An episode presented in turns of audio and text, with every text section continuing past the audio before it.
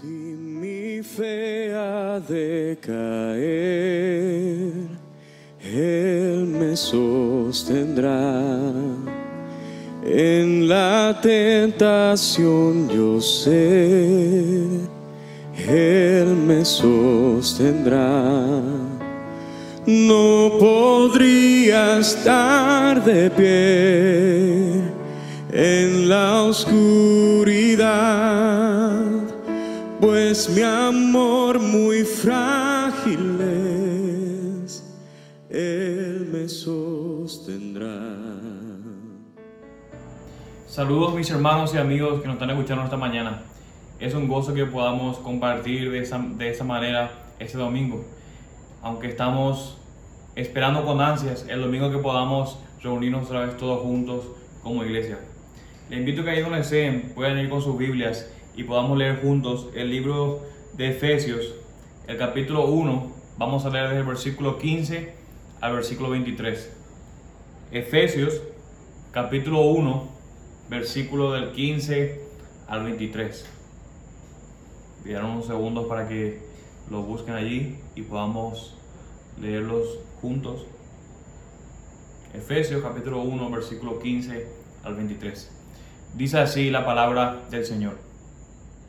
Por esta razón también yo, habiendo oído de la fe en el Señor Jesús que hay entre vosotros, y de vuestro amor por todos los santos, no ceso de, de dar gracias por vosotros, haciendo mención de vosotros en mis oraciones, pidiendo que el Dios de nuestro Señor Jesucristo, el Padre de Gloria, os dé espíritu de sabiduría y de revelación en un mejor conocimiento de Él.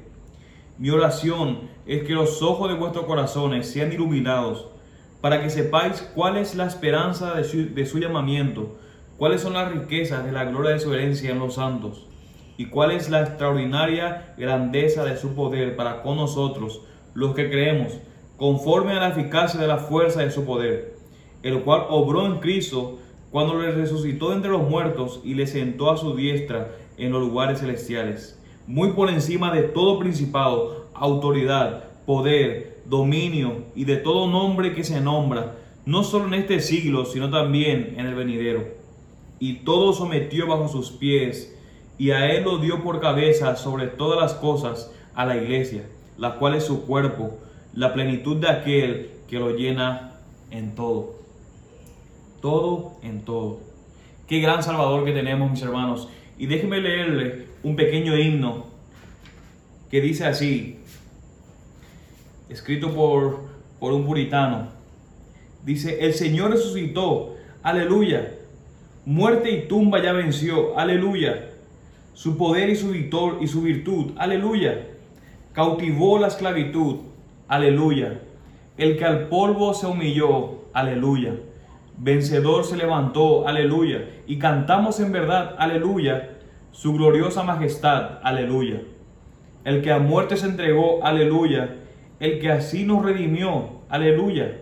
Hoy en gloria celestial, aleluya, reina en vida triunfal, aleluya. Cristo nuestro Salvador, aleluya, de la muerte vencedor, aleluya.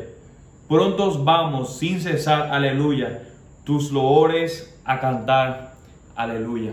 Vamos a orar en esta mañana. Señor resucitado y ascendido, aunque tú, Señor, ya no caminas en la tierra, podemos confiar cada uno de nosotros que tú gobiernas sobre todos nosotros y sobre todas las cosas desde tu trono. Toda autoridad, Señor, y todo poder se encuentran en ti. Tu nombre, oh Señor Jesús, es sobre todo nombre. Y confiamos, Señor, en que un día tú nos vas a levantar en el último día para vivir contigo en tu reino. Amén, amén, amén. Adoremos, mis hermanos, en esta mañana a nuestro gran Rey y a nuestro gran Salvador.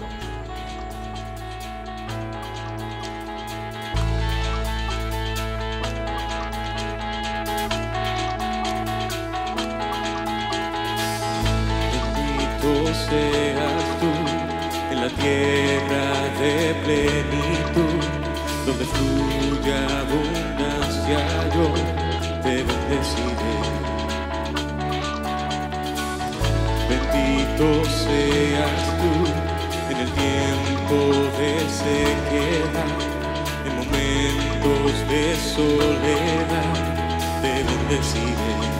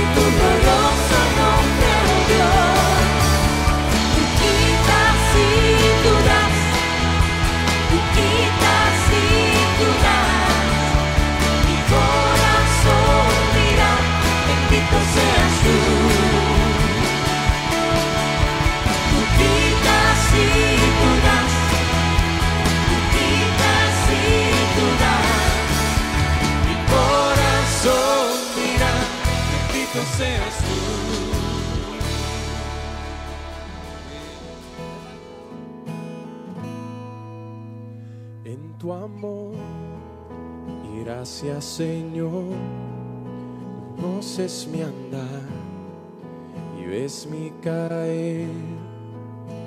Para tu gloria engrandecer, permites lo que no puedo entender. Gracias por las pruebas, por el fuego y el dolor. Gracias por las fuerzas de saber que ordenaste, oh Dios, cada día.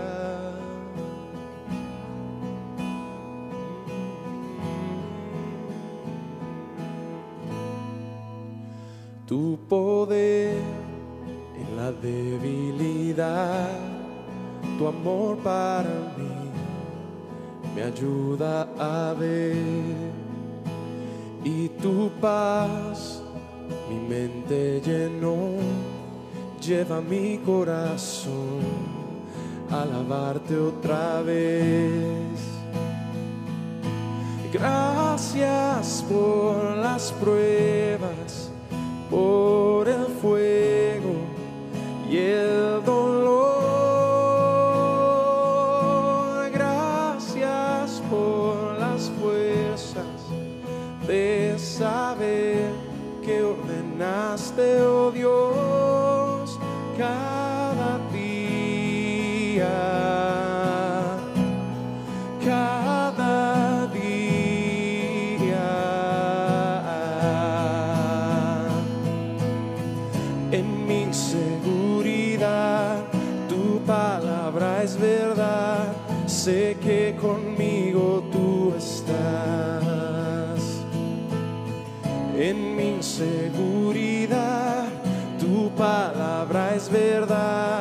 Sé que conmigo tú estás. Conmigo tú estás.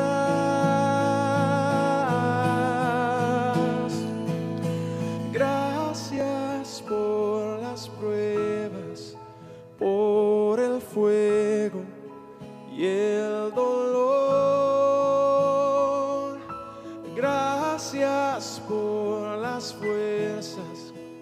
de saber que ordenaste, oh Dios.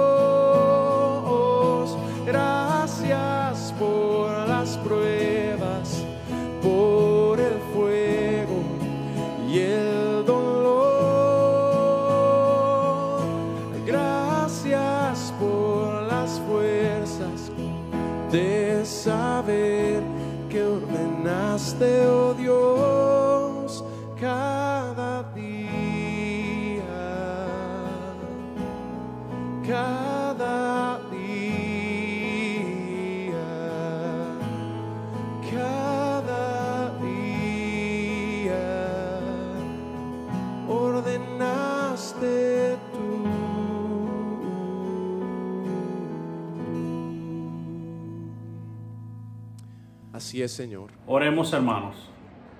Padre, te damos las gracias en esta mañana porque podemos cantar himnos a tu nombre, porque también podemos escuchar tu palabra predicada y también, Señor, porque podemos venir delante de ti a confesar nuestros pecados.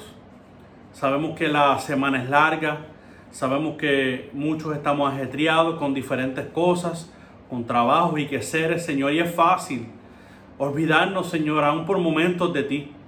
Y es fácil ceder a la tentación, o Señor, o perder de perspectiva que tú estás en control de todas las cosas.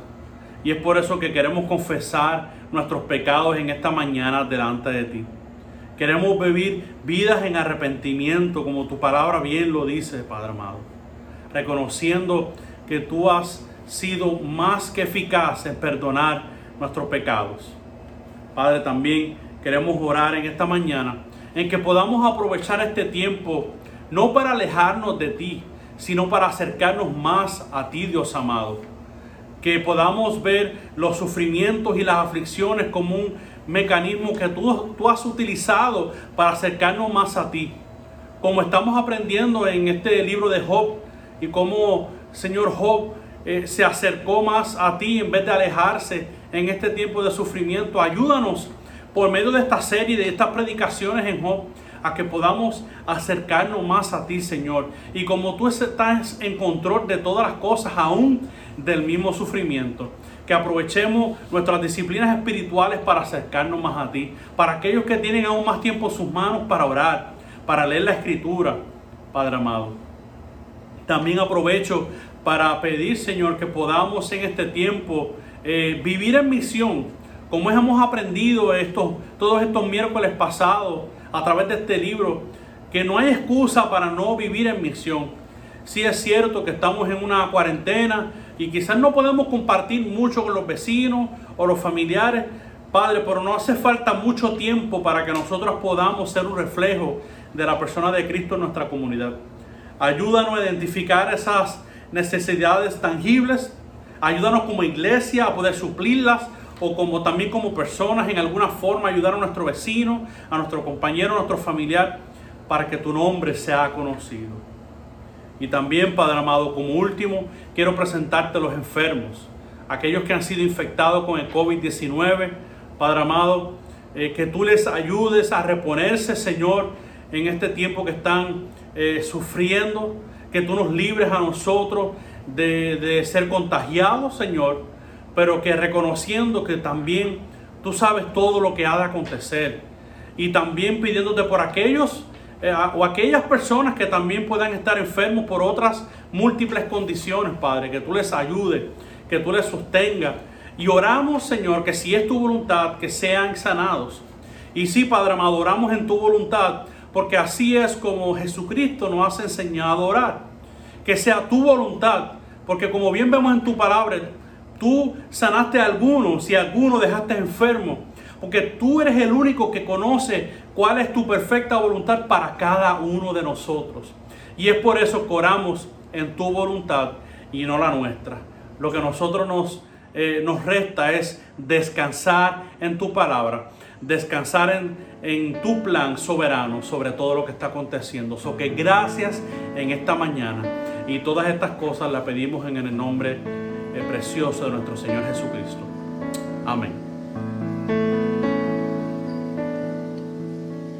Si mi fe ha de caer, Él me sostendrá. En la tentación yo sé, Él me sostendrá. No podría estar de pie en la oscuridad, pues mi amor muy frágil es, Él me sostendrá. Él me sostendrá, Él me sostendrá, Salvador, Él me sostendrá. Él se goza en quien salvó. Él me sostendrá ante el precioso soy. Él me sostendrá. Sus promesas fieles son, mi alma guardará. Alto precio él pagó, él me sostendrá. Él me sostendrá, Él me sostendrá, Salvador, Él me sostendrá. Él sufrió por mí, murió, Él me sostendrá. La justicia Él cumplió, Él me sostendrá. Vida eterna tengo en Él, Él me sostendrá hasta que le pueda ver. Él regresará.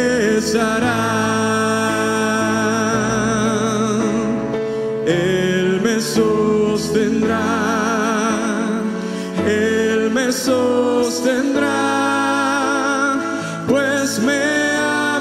Salvador, Él me sostendrá. Él me sostendrá, Él me sostendrá, pues me ama el Salvador, Él me sostendrá, pues me Salvador. Él me sostendrá, pues me ama el Salvador.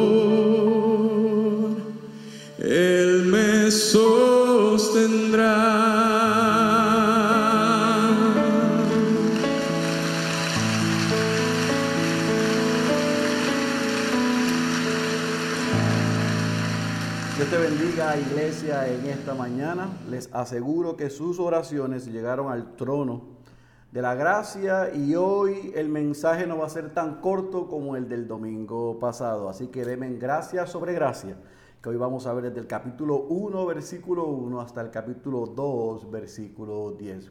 Antes de entrar en el repaso e ir de lleno a lo que vamos a estar viendo y estudiando hoy, que es la base y el fundamento de todo este libro. Yo quiero recordarles la premisa, el statement que yo, con el que yo comencé la semana pasada, porque creo que es importante que mientras nos adentremos en las verdades de este libro, no olvidemos que si usted fue enseñado o si a usted le es predicado o si alguien le prometió que la vida cristiana es una vida libre de sufrimiento, ese mensaje, esa idea y esa enseñanza es foránea y es fuera y es contraria a lo que establecen las escrituras.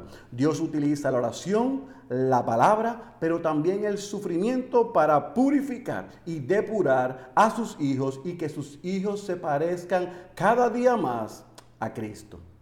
Con eso como base para lo que vamos a ver hoy, vamos a repasar que vimos la semana pasada. Dijimos que nadie sabe con exactitud quién escribió el libro de Job, por lo tanto no sabemos la fecha en el que fue escrito. Sí sabemos, y los eruditos entienden, que es el, el libro más antiguo que aparece en la Biblia y que pertenece a los libros sapiensales o a los libros de sabiduría. Se entiende que Job es un libro poético y dijimos que era un libro poético didáctico porque tiene mu- mucha enseñanza moral, pero también mucha enseñanza espiritual. Y Job pertenece a ese grupo de libros sapiensales que lo incluye el libro de Job, Salmos, Proverbios, Eclesiastés y Cantar de los Cantares, que el pobre Salomón debe estar molesto conmigo porque se me olvidó y se me quedó la semana pasada. También dijimos que aunque no tenemos información de el autor y la fecha y entendemos, y este servidor entiende que no fue Job el que lo escribió, sí sabemos y tenemos una idea de quién era Job. Job se consideró que lo que es conocido como un patriarca y para abundar y ayudar a que quizás a los que quizás no entienden lo que significa el término, el término patriarca era un título que se le daba a hombres piadosos que aparecen en el Antiguo Testamento, que tenían numerosas familias y que su relato biográfico aparecen en las escrituras. Por eso eh, se le considera a Job un patriarca similar a Abraham, a Isaac, a Jacob o a David.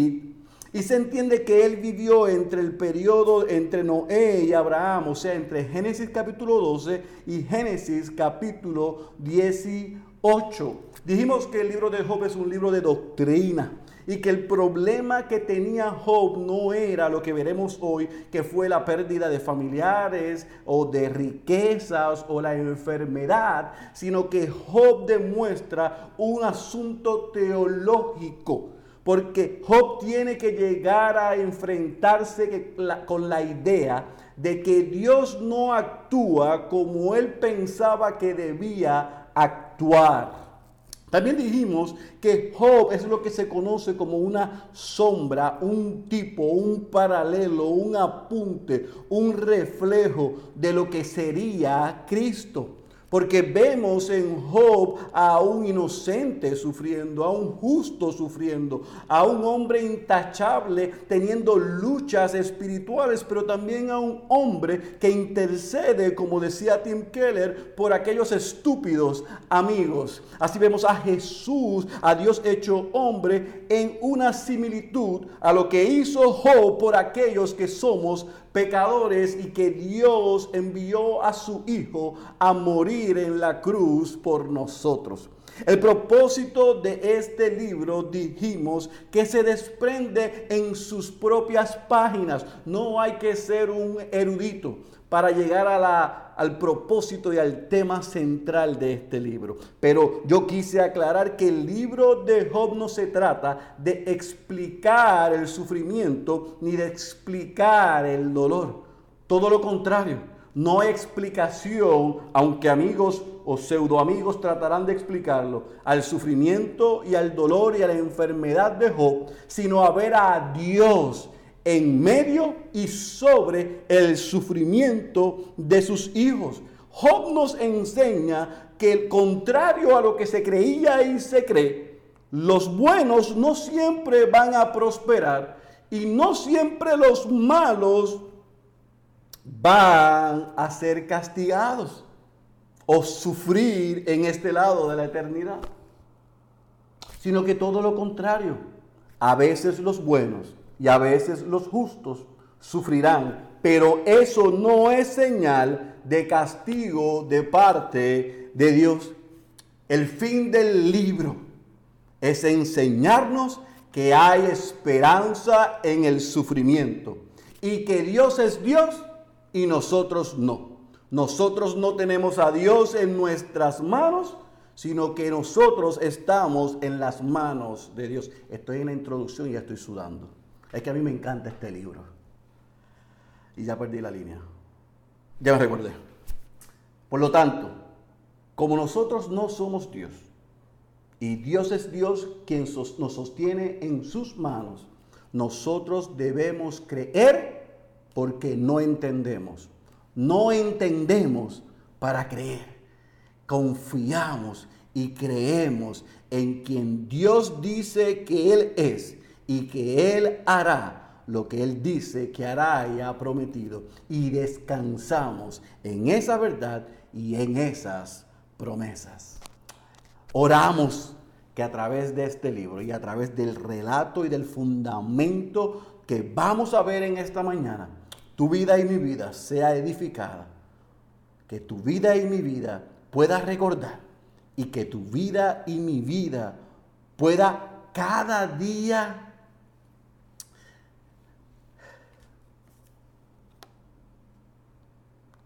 hablarle a su corazón y a su alma. Que en medio de la dificultad, en medio del dolor, en medio de la pérdida de gente que amamos, Dios está presente y que el sufrimiento es un instrumento en sus manos para ayudarnos a madurar, para ayudarnos a crecer y para ayudarnos a parecernos más a Cristo. El sufrimiento en la vida del cristiano no solamente nos hace bien a nosotros, sino que es usado por Dios para que podamos bendecir a otros que en un momento pasarán por lo que nosotros pasamos. Así que iglesia, yo te pido que tú vayas al libro de Job, al capítulo 1, versículo 1, y vamos a leer una gran porción y después que yo termine de leer, Vamos a orar para pedir la asistencia del Espíritu para que Él pueda aplicar en los corazones y en las vidas de ustedes la iglesia, pero de aquellos que nos ven y nos escuchan que no son creyentes y puedan no solamente ver lo que este libro nos enseña, sino que aquellos que no son creyentes, en medio de su sufrimiento y de esta incertidumbre, rendirse a los pies de uno que sufrió más. Job capítulo 1, versículo 1. Y leemos en el nombre del Padre, del Hijo y del Espíritu Santo. Hubo un hombre en la tierra de Uz, llamado Job, y era aquel hombre intachable, recto, temeroso de Dios y apartado del mal. Y le nacieron siete hijos y tres hijas. Su hacienda era de siete mil ovejas, tres mil camellos, quinientas yuntas de bueyes, quinientas asnas y muchísima servidumbre. Y era aquel hombre el más grande de todos los hijos del oriente. Sus hijos solían ir y hacer un banquete en la casa de cada uno por turno e invitaban a sus tres hermanas para que comieran y bebieran con ellos. Y sucedía que cuando los días del banquete habían pasado, Job enviaba a buscarlos y los santificaba, y levantándose temprano ofrecía holocaustos conforme al número de todos ellos. Porque Job decía, quizá mis hijos hayan pecado y maldecido a Dios en sus corazones. Así hacía Job siempre. Hubo un día cuando los hijos de Dios vinieron a presentarse delante del Señor. Y Satanás vino también entre ellos. Y el Señor dijo a Satanás, ¿de dónde vienes? Entonces Satanás respondió al Señor y dijo, de recorrer la tierra y de andar por ella. Y el Señor dijo a Satanás, ¿te has fijado en mi siervo Job? Porque no hay ninguno como él sobre la tierra, hombre intachable y recto, temeroso de Dios y apartado del mal. Respondió Satanás al Señor, ¿acaso teme Job a Dios de balde? ¿No has hecho tú una valla alrededor de él, de su casa y de todo lo que tiene por todos lados? Has bendecido el trabajo de sus manos y sus posesiones han aumentado en la tierra. Pero extiende ahora tu mano y toca todo lo que tiene. Verás si no te maldice en tu misma cara. Entonces el Señor dijo a Satanás, He aquí, todo lo que tiene está en tu poder, pero no extiendas tu mano sobre él. Y Satanás salió de la presencia del Señor. Y aconteció que un día en que sus hijos y sus hijas estaban comiendo y bebiendo, vino en la casa del hermano mayor, bebiendo vino, perdónenme, en la casa del hermano mayor, Vino un mensajero a Job y dijo, los bueyes estaban arando y las asnas paseando junto a ellos. Y los sabeos atacaron y se los llevaron. También mataron a los criados a filo de espada. Solo yo escapé para contártelo. Mientras estaba este hablando, vino otro y dijo, fuego de Dios cayó del cielo y quemó las ovejas y a los criados y los consumió. Solo yo escapé para contártelo. Mientras estaba este hablando, vino otro y dijo, los caldeos formaron tres cuadrillas y atacaron los camellos y se los llevaron y mataron a los criados a filo de espada. Solo yo escapé para contártelo.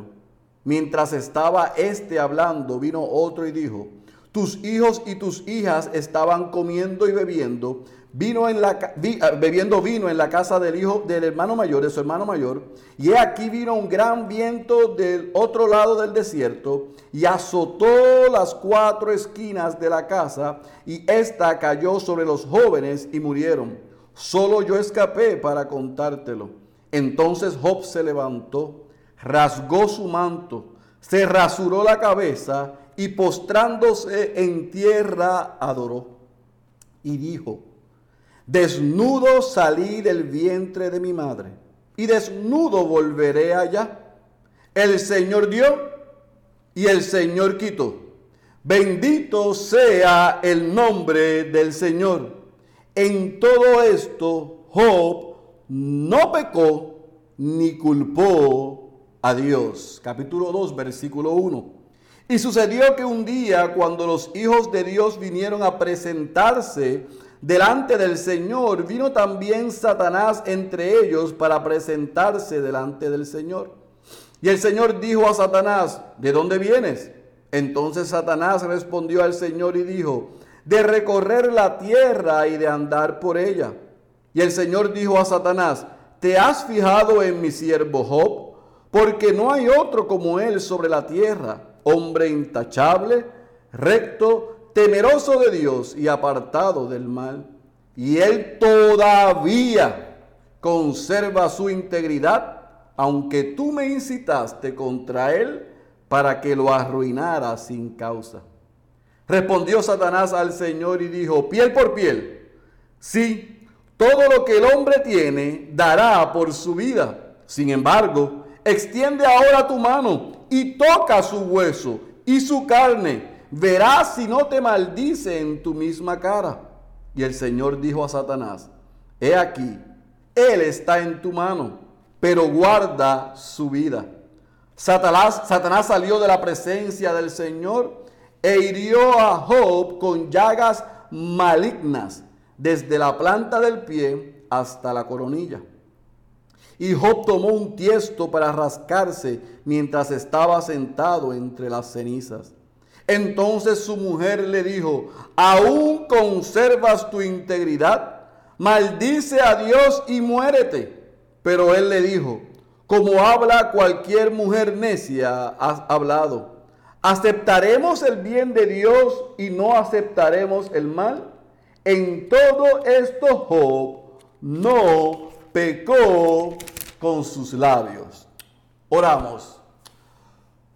Oh Padre, te rogamos que en esta mañana tú tengas misericordia de nosotros y que tengas misericordia del predicador y que a pesar de él tú puedas aplicar estos principios, estas verdades a la vida de cada oyente. Y que al finalizar no solamente podamos ser desafiados, sino que podamos estar confiados de que como estuviste con Job, estás con tus hijos. Si hoy hay alguien que ve o escucha que todavía no es tu hijo o tu hija, o tráelo de la muerte a la vida eterna. Háblanos Dios, estamos listos. Queremos escucharte, queremos aprender y queremos conocerte más. En el nombre poderoso de Jesús, oramos. Amén, amén y amén. Desde el versículo 1 al versículo 5 de este primer capítulo, el autor nos muestra el carácter de Job y sus bendiciones. Job capítulo 1 del versículo 1 al versículo 5, usted y yo podemos ver el carácter de Job y sus bendiciones. Job, que significa perseguido, era un hombre no era un extraterrestre, no era un ángel, sino era un hombre de carne y hueso. Era un hombre sujeto a pasiones como usted y como yo. Sin embargo, la descripción de Job nos muestra la relación que él tenía con Dios. Se nos dice que era intachable, o sea que era un hombre íntegro, era un hombre recto, temeroso de Dios y apartado del mal. O sea que la reputación de Job con sus contemporáneos, en su sociedad, en su comunidad, era una intachable. Era un hombre íntegro, era un hombre recto, era un hombre reverente a Dios.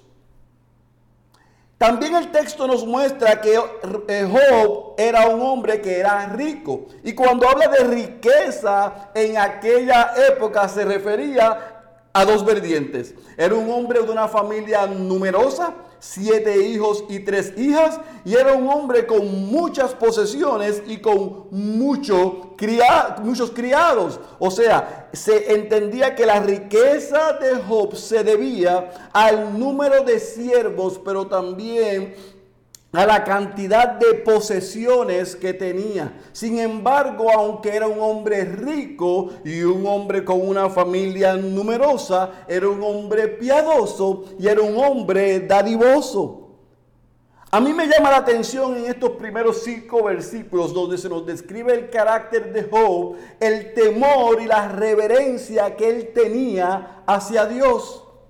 Él no solamente reverenciaba y amaba a Dios, sino que también él amaba a sus hijos. Y cada día presentaba ofrendas a Dios por si sus hijos hayan, hubiesen pecado en sus corazones contra Dios. ¿Qué clase de hombre?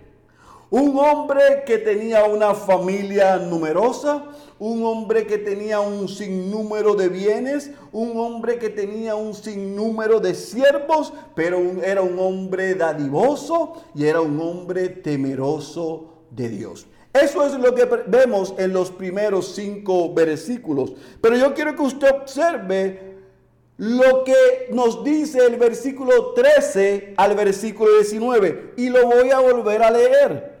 Y aconteció que un día en que sus hijos y sus hijas estaban comiendo y bebiendo vino en la casa del hermano mayor. Vino un mensajero a Job y dijo, los bueyes estaban arando y las asnas paseando junto a ellos, y los sabeos atacaron y se los llevaron. También mataron a los criados a filos de espada, solo yo escapé para contártelo. Mientras éste estaba hablando, vino otro y dijo, fuego de Dios cayó del cielo y quemó las ovejas y a los criados y los consumió. Solo yo escapé para contártelo. Mientras estaba éste hablando, vino otro y dijo, los caldeos formaron tres cuadrillas y atacaron los camellos y se los llevaron y mataron a los criados a filo de espada. Solo yo escapé para contártelo. Mientras estaba este hablando, vino otro y dijo, tus hijos y tus hijas estaban comiendo y bebiendo vino en la casa de su hermano mayor. Y he aquí, vino un gran viento del otro lado del desierto y azotó las cuatro esquinas de la casa y esta cayó sobre los jóvenes y murieron. Solo yo escapé para contártelo. Observe, este hombre que estaba cada día presentando ofrendas al Señor, presentando holocaustos, como lo dice el versículo 5, eh, por si sus hijos hubiesen pecado contra Dios. Un día la desgracia llegó. Y eso es lo que vemos desde el versículo 13 al versículo 19. Mientras un día Él está ofreciendo holocaustos y sacrificios a Dios, por sus hijos, vino o vinieron cuatro noticias desgarradoras. Número uno, un mensajero de Job viene y le dice, los sabeos atacaron y robaron todos tus bueyes, todos tus asnos y mataron a todos los criados, menos a mí. Versículo 14 y versículo 15. Luego viene otro mensajero, inmediatamente este termina y le dice, fuego de Dios cayó y destruyó todas tus ovejas y a los pastores que estaban con ella, solo yo me salvé para venir a contártelo. Terminando este, viene otro mensajero y le dice, los caldeos vinieron e invadieron las manadas de camellos y se los llevaron y mataron a todos tus criados. Solo yo me salvé para venir a contártelo e inmediatamente viene otro mensajero y informa que todos sus hijos murieron en un tornado que vino sobre la casa y la casa vino abajo, colapsó y mató a todos sus hijos. Un día, cuatro noticias desgarradoras dejaron a este hombre piadoso sin la familia numerosa y sin ningún bien. Observe que dos de estas desgracias fueron causadas por los hombres y otras dos causas fueron causadas por lo que dirían los agentes de seguros, actos de Dios. Yo sé lo que usted está pensando. Pastor, ¿Por qué leyó el versículo 13 al versículo 19 y se saltó del versículo 6 al versículo 12? Usted predica expositivamente, es versículo a versículo. ¿Qué pasó aquí? Ah, claro. Nosotros tenemos el libro de Job. Nosotros sabemos que primero se nos da la descripción, después se nos habla del encuentro entre Dios y Satanás y después se nos habla del primer suceso en la vida de Job. Lo que pasa es que yo quiero que usted y yo nos pongamos en los ojos y nos pongamos en la vida y en el momento y en aquel día en el que vivió Job. Job no tenía el libro, a Job no le contaron la historia, a Job no le dijeron lo que iba a suceder. Dice el versículo 5 que Job decía, quizá mis hijos hayan pecado y maldecido a Dios en sus corazones. Así hacía Job siempre. Y aconteció que un día en que sus hijos así comenzó a suceder y a recibir desgracia tras desgracia en su vida sin Job conocer la razón y el por qué. Desde los ojos de Job sucedieron cosas inexplicables. Un día está ofreciendo sacrificios por sus hijos y ese mismo día o al otro día sucedió lo que acabamos de leer. ¿Por qué? ¿Por qué le sucedió esto? ¿Qué habría hecho Job que mereciese tanto sufrimiento? El versículo 6 al versículo 12 nos muestra que entre el encuentro de Dios con Satanás hay un principio que los cristianos debemos entender. Y es que tenemos que poner la mirada en el cielo para poder entender lo que pasa aquí en la tierra. La prosperidad de Job se fue en una tarde, en un instante. Pero la razón por la que sucedió eso, mi querido hermano, se encontraba en el cielo. Porque el versículo 6 al versículo 12 nos explica la razón del versículo 13 al versículo 19 y lo voy a volver a leer. Hubo un día cuando los hijos de Dios vinieron a presentarse delante del Señor y Satanás vino también entre ellos. Y Satanás vino también entre ellos y el Señor le dijo a Satanás, ¿de dónde vienes? Entonces Satanás respondió al Señor, de recorrer la tierra y de andar por ella.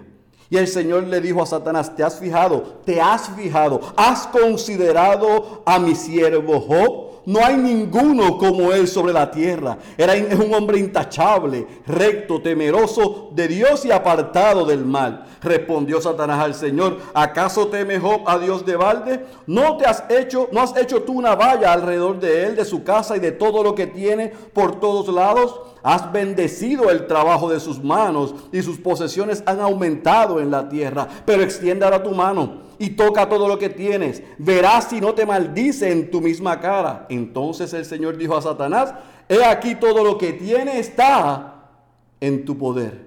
Pero no extiendas tu mano sobre él. Y Satanás salió de la presencia del Señor e hizo lo que nosotros vimos.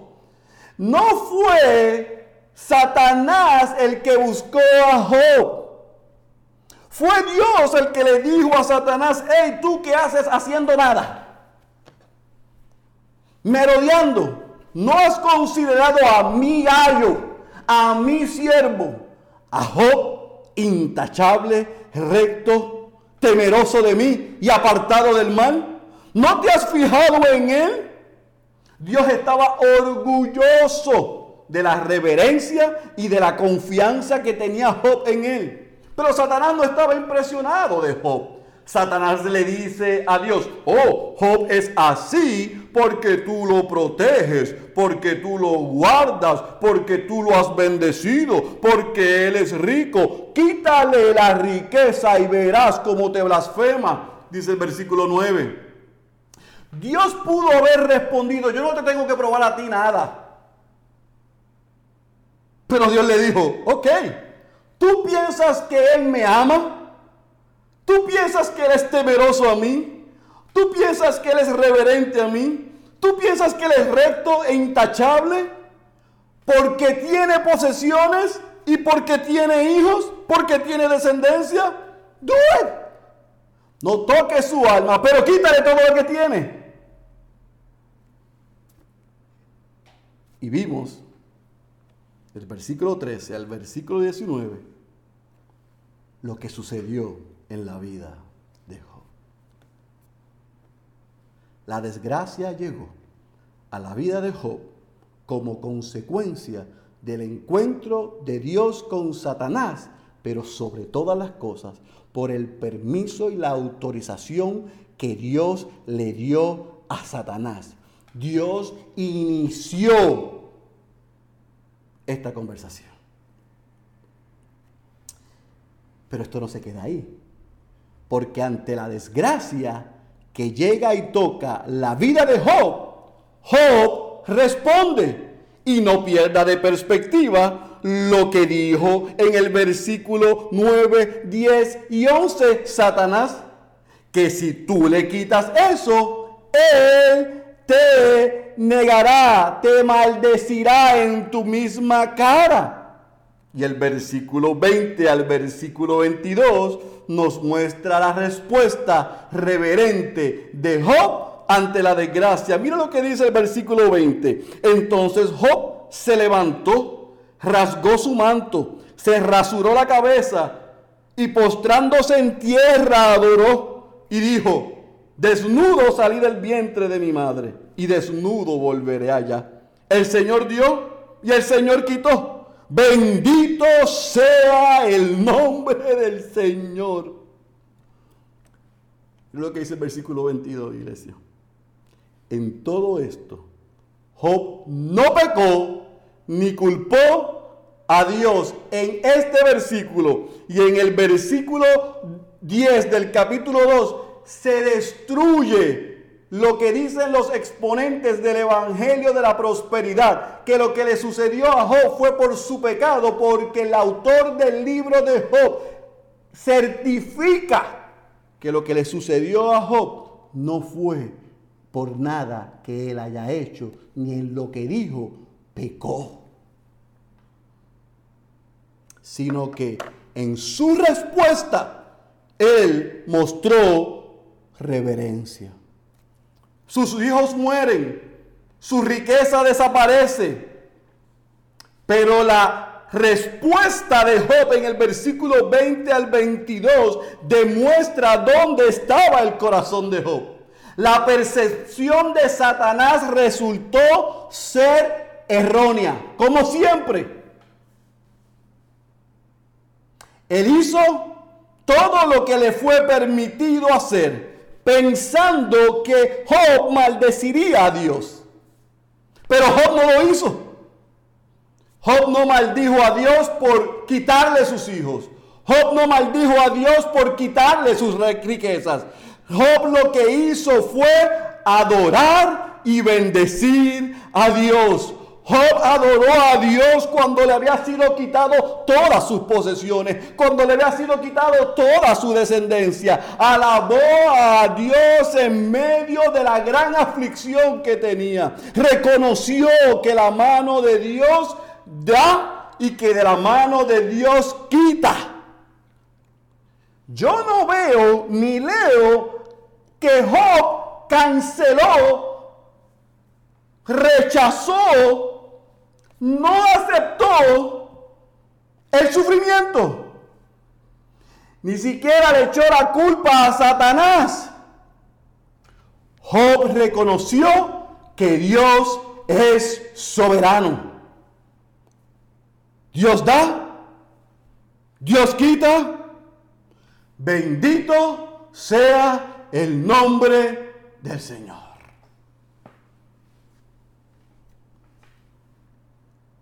Dios da, Dios quita. Bendito sea el nombre del Señor. Dios nos da familia, Dios la quita, Dios da bienes, Dios los quita. Y más adelante vamos a ver que Dios da y que también Dios quita.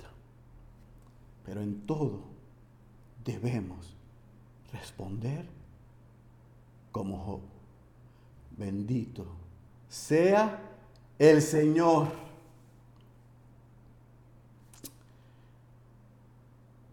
Está ubicado en esa escena porque a Job parecía que mientras llovía no escampaba. Mira lo que dice el versículo 7 y el versículo 8 del capítulo 2. Satanás salió de la presencia del Señor e hirió a Job con llagas malignas, desde la planta del pie hasta la coronilla. Y Job tomó un tiesto para rascarse mientras estaba sentado entre las cenizas.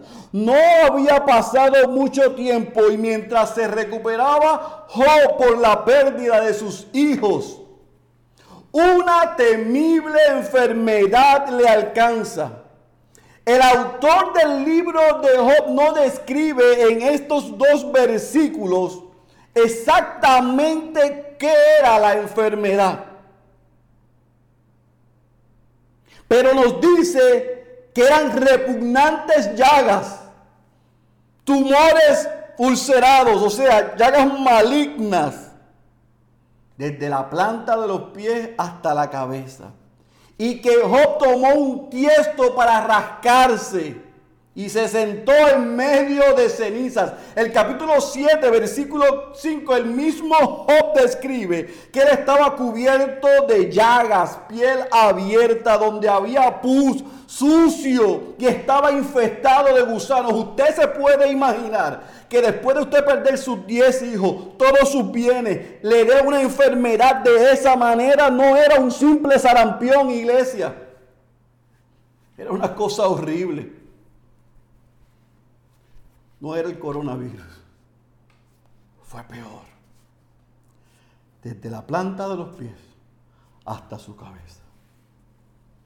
Este Job, que era un hombre intachable, recto, temeroso de Dios y apartado del mal, un hombre humilde y reverente a Dios, perdió su familia, perdió sus bienes y llegó a una condición de salud tétrica humillante, dolorosa y fuera de su control.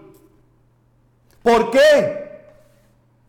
El capítulo 2, versículo 1 al versículo 6 nos dice el por qué. Y sucedió que un día cuando los hijos de Dios vinieron a presentarse delante del Señor, vino también Satanás entre ellos para presentarse delante del Señor. Y el Señor dijo a Satanás, ¿de dónde vienes? Entonces Satanás respondió al Señor y dijo, de recorrer la tierra y de andar por ella. Y el Señor dijo a Satanás, ¿te has fijado en mi siervo Job? Porque no hay otro como él sobre la tierra. Le repitió lo mismo, hombre intachable, recto, temeroso de Dios y apartado del mal. Tin, tin, tin, tin. Y él todavía, todavía conserva su integridad aunque tú me incitaste contra él para que lo arruinara sin causa, respondió Satanás al Señor y dijo, piel por piel, sí, todo lo que el hombre tiene dará por su vida, sin embargo extiende ahora tu mano y toca su hueso y su carne y verás si no te maldice en tu misma cara. Y el Señor dijo a Satanás, he aquí, él está en tu mano, pero guarda su vida. Por segunda vez lo que sucede en la tierra tiene una explicación en el cielo. Un segundo encuentro se produce entre Dios y Satanás. Dios le explica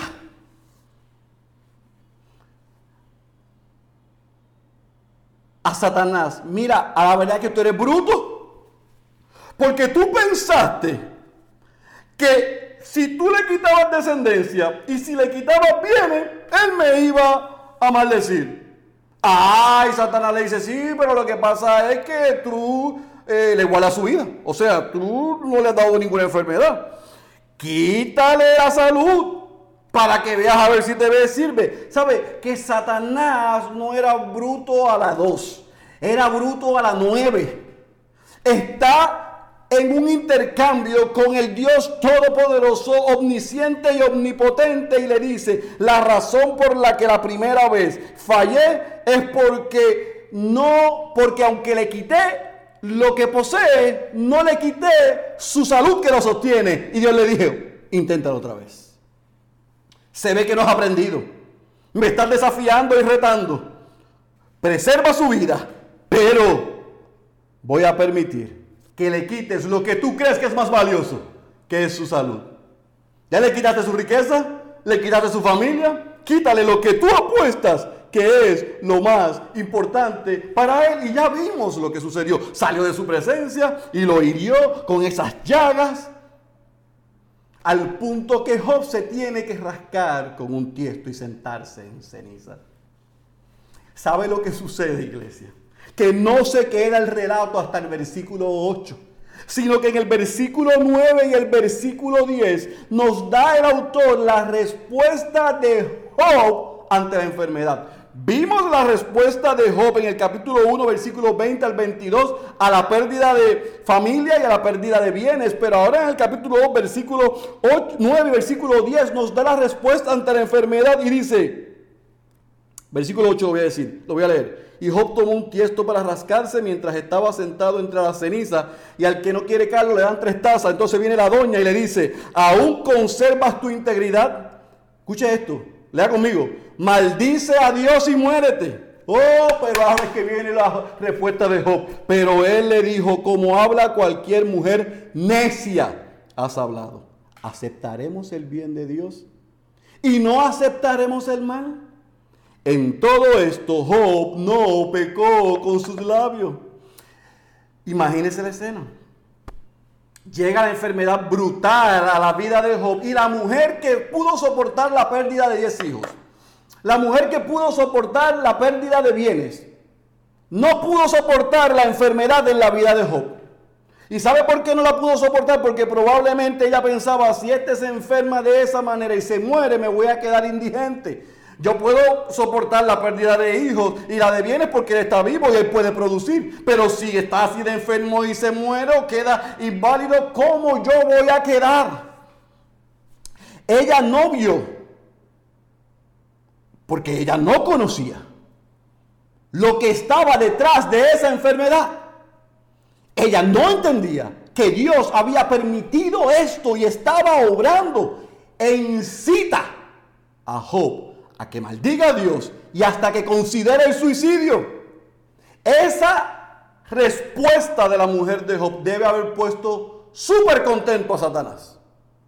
El problema es que Job no escuchó la respuesta de su esposa, ni le dio base, ni le dio peso, ni siquiera la consideró, sino que le dio total indignación y le dijo, tú hablas como una mujer necia. La reprendió. Le dijo, ¿dónde está tu corazón? ¿Dónde está tu fe? ¿Aceptaremos el bien de Dios pero no el mal?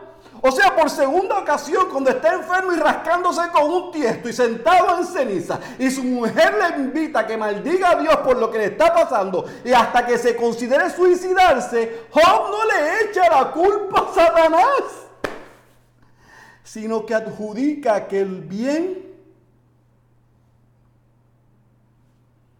y el mal es permitido por Dios.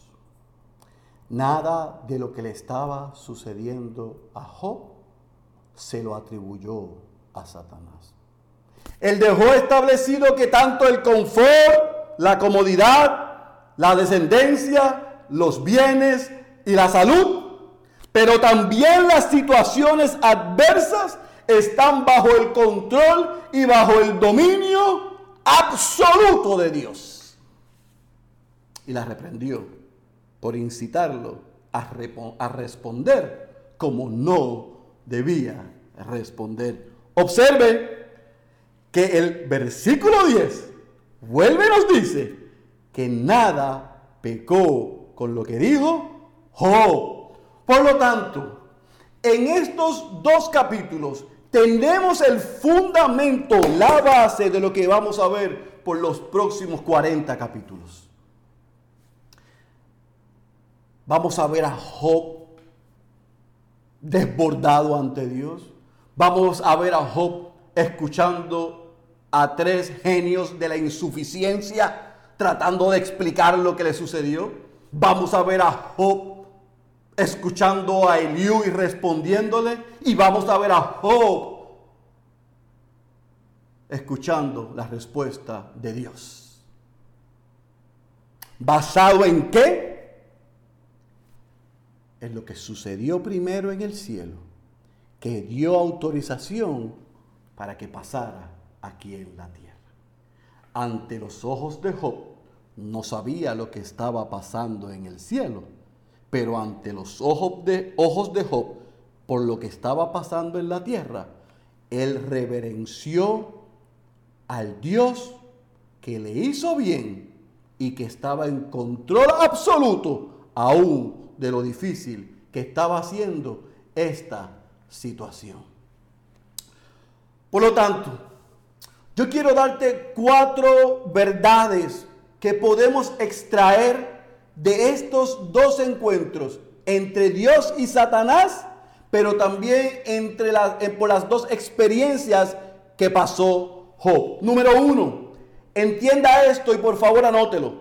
El objetivo de Satanás siempre es destruir nuestro gozo en Dios. Él desea reemplazar que, lo, que la adoración de nosotros a Dios nuestro temor reverente, nuestra confianza, nuestra dependencia a Dios, la pongamos en las riquezas terrenales, en los bienes, en las familias, en el aquí, en el ahora. Si tengo salud, Dios es bueno. Si no tengo salud, Dios es malo. Si tengo familia, Dios es bueno. Si me quita la familia, Dios es malo.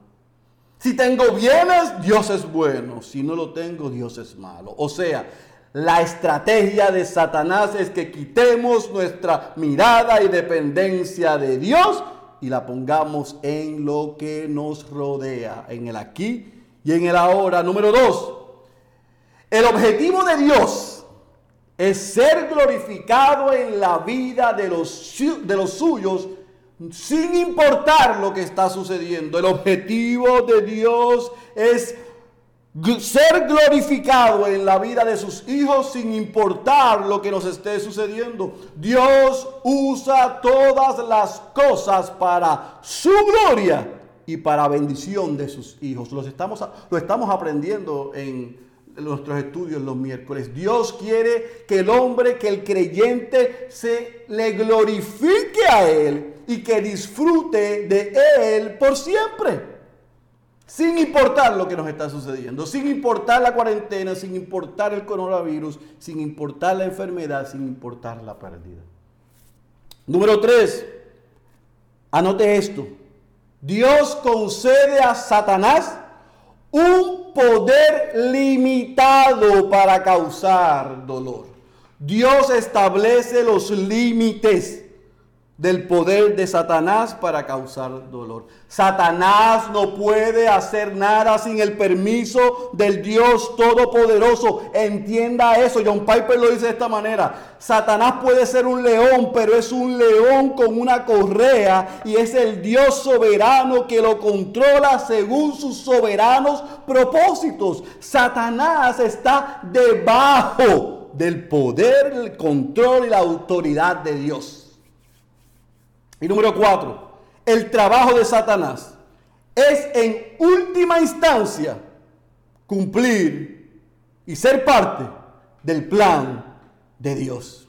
Lo que le sucedió a Job, al hombre intachable, recto, temeroso de Dios y apartado del mal, no fue plan de Satanás, iglesia.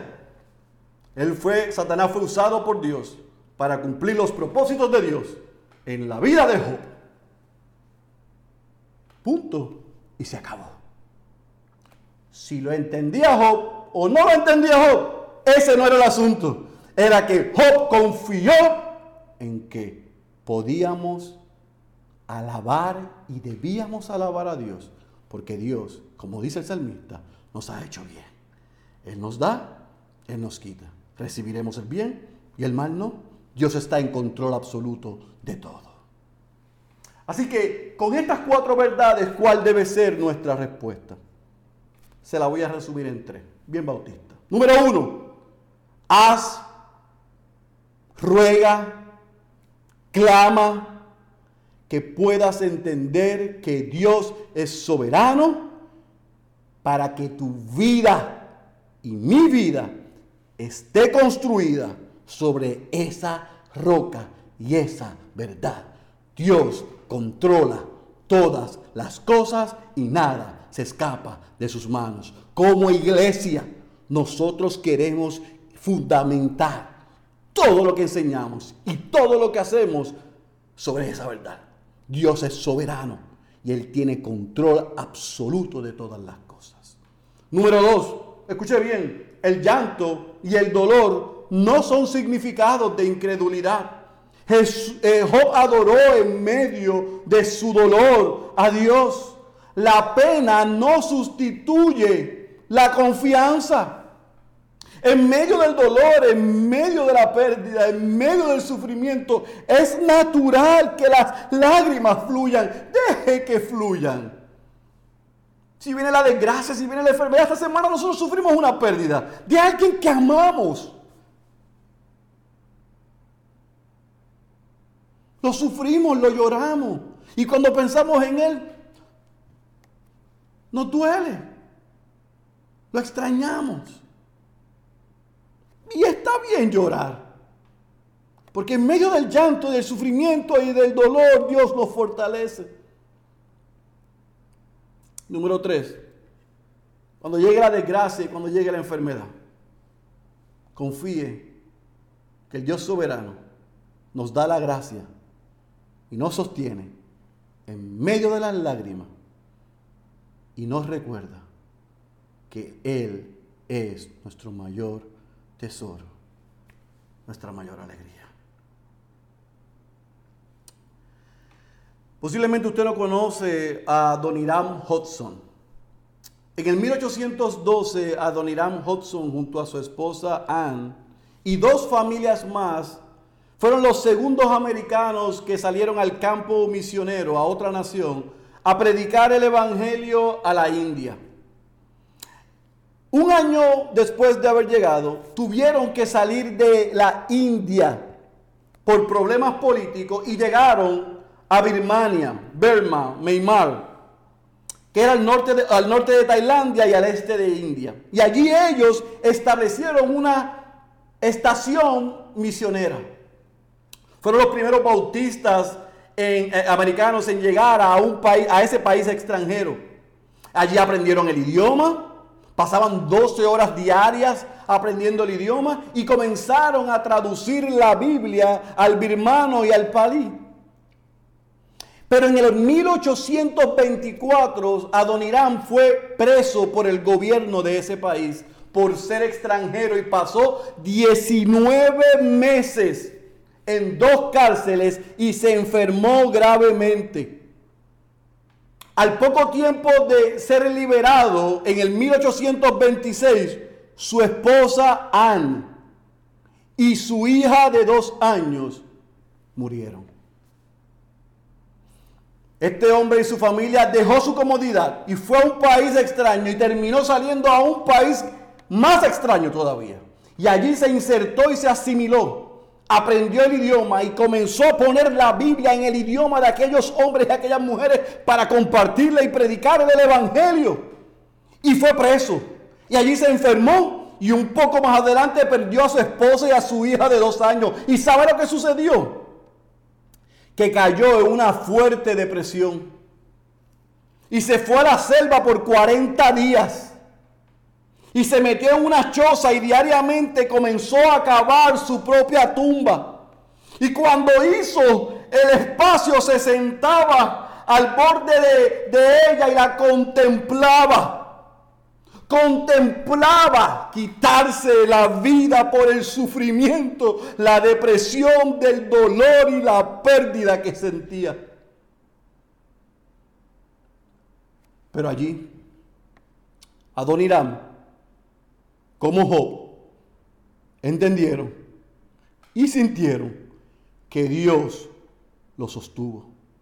Y Adoniram dijo, si no hubiera estado seguro de que cada prueba fue ordenada por un amor y una misericordia infinita, no hubiera podido soportar mis sufrimientos. ¿Por qué? ¿Cuál era el amor y la misericordia infinita que conoció a Adoniram? D.A. Carson lo expresa de esta manera. Él, usted y yo tenemos algo que Job no conocía. En la noche más oscura de nuestra alma, los cristianos tenemos a alguien a quien aferrarnos que Job nunca conoció. Conocemos a Cristo crucificado. Job sufrió. Adonirán Hobson sufrió pero hubo uno que sufrió como ninguno otro ha sufrido. Uno que era justo, uno que era inocente, uno que era intachable, uno que era perfecto, uno que era recto. Ese es Cristo. El Dios hecho hombre que vivió la vida que ninguno ha podido vivir. Que recibió el castigo, la humillación, la traición y la cruz que usted y yo merecíamos. El justo fue por los injustos. El inocente fue por los inocentes. El santo fue por los pecadores. Recibió la ira de Dios. Para que cuando usted y yo estemos sufriendo, sepamos que hay alguien que sí realmente nos entiende. Hermanos, usted y yo no sufriremos como Job. Usted y yo no sufriremos como Cristo. Pero usted y yo sufriremos. Hermano, usted y yo estamos sufriendo. Pero como Hudson nos podemos aferrar a que tenemos a un sumo sacerdote intercediendo por nosotros ante el Padre.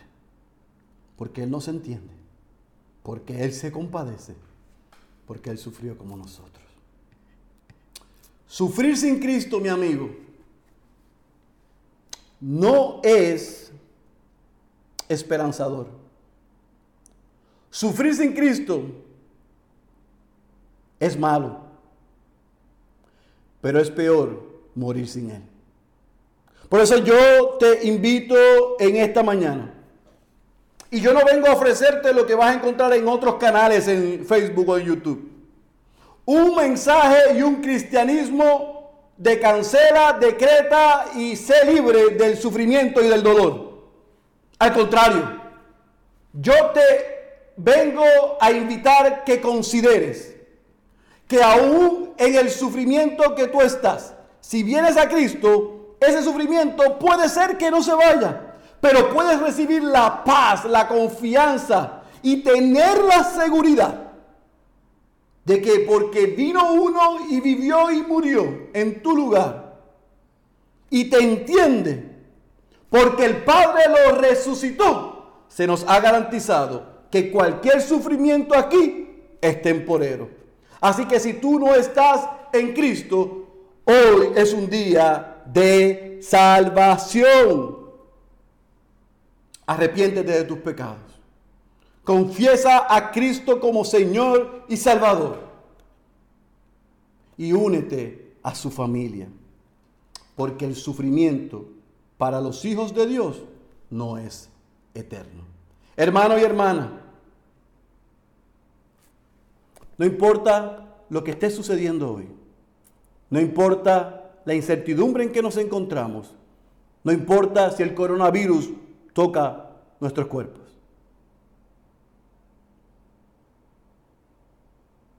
como Job, podemos adorar al Señor.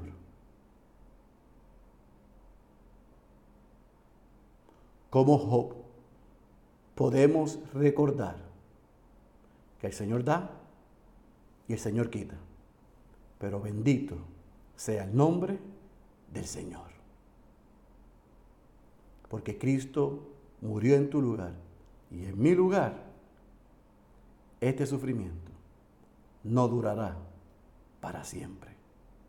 Que la gracia y la paz de ese Cristo esté con nosotros en medio del sufrimiento. El que tenga oídos para oír, yo ruego que haya escuchado la voz de Dios.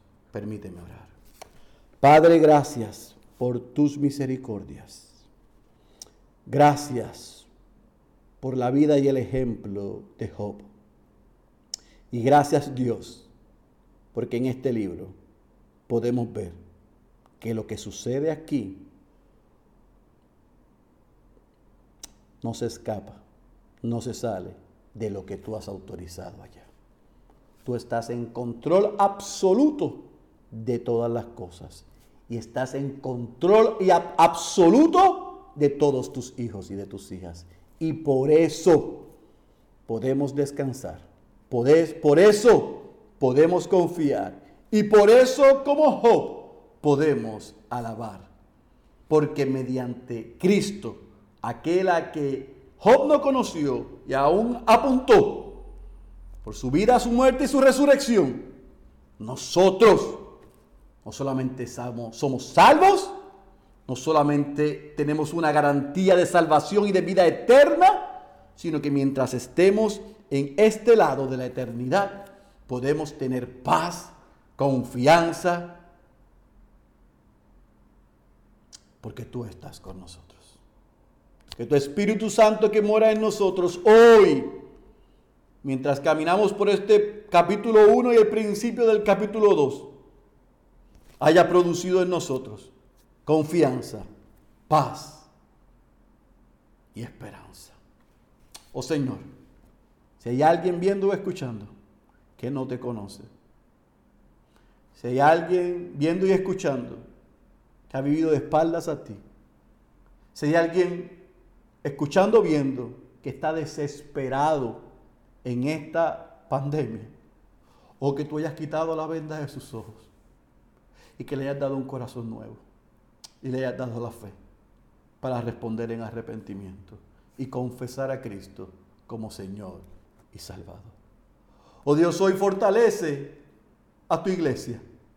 Fortalece a los creyentes que ven y escuchan y salva a los perdidos y a la iglesia bautista Ciudad de Dios. Manténnos enfocados, firmes y sostenidos en la roca eterna que es Cristo Jesús, para que sigamos siendo una ciudad espiritual en medio de esta ciudad física, para que la luz del Evangelio alumbre desde ahora desde nuestros hogares hasta los confines de la tierra. Recibe la gloria y la honra solo a ti te pertenece. En el nombre poderoso de Jesús. Amén, amén amén. Dios te bendiga, iglesia. Nos vemos la próxima semana.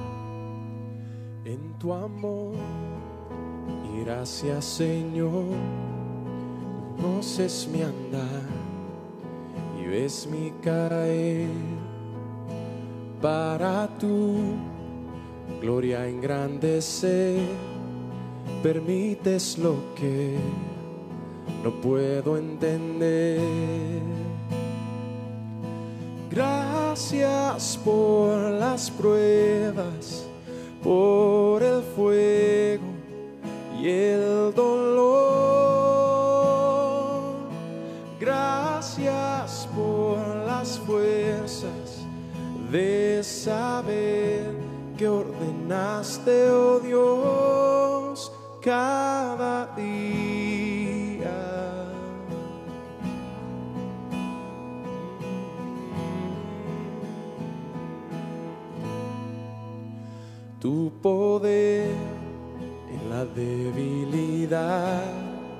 tu amor para mí me ayuda a ver y tu paz mi mente llenó, lleva mi corazón a alabarte otra vez.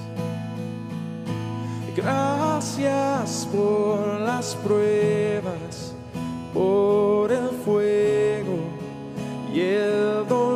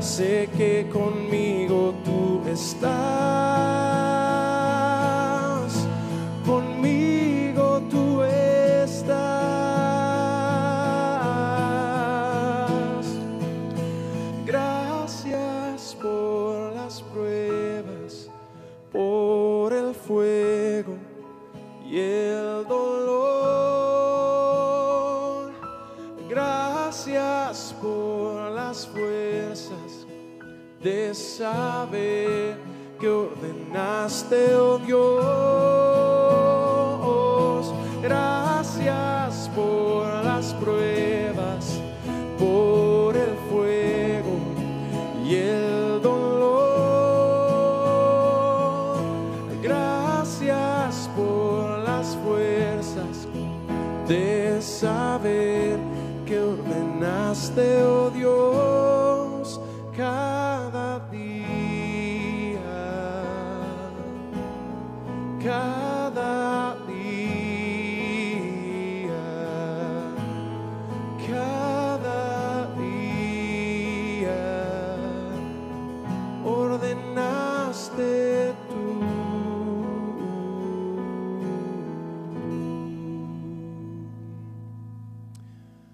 Así Señor. Espero que haya salido edificado y haya sido bendecido con este glorioso sermón que nos trajo nuestro pastor Félix, exponiendo los primeros versículos del libro de Job. Y como hemos visto, en este tiempo en el que nosotros vivimos, no podemos saber qué está sucediendo detrás de la escena de nuestro sufrimiento. Y tampoco podemos saber cuál es el propósito específico de nuestro sufrimiento en el plan de Dios. Pero el libro de Job nos ayuda a ver que hay más en la escena de lo que parece. Dios tiene un propósito, incluso si no podemos verlo. Y sin duda podemos decir que Dios está trabajando en nuestro sufrimiento.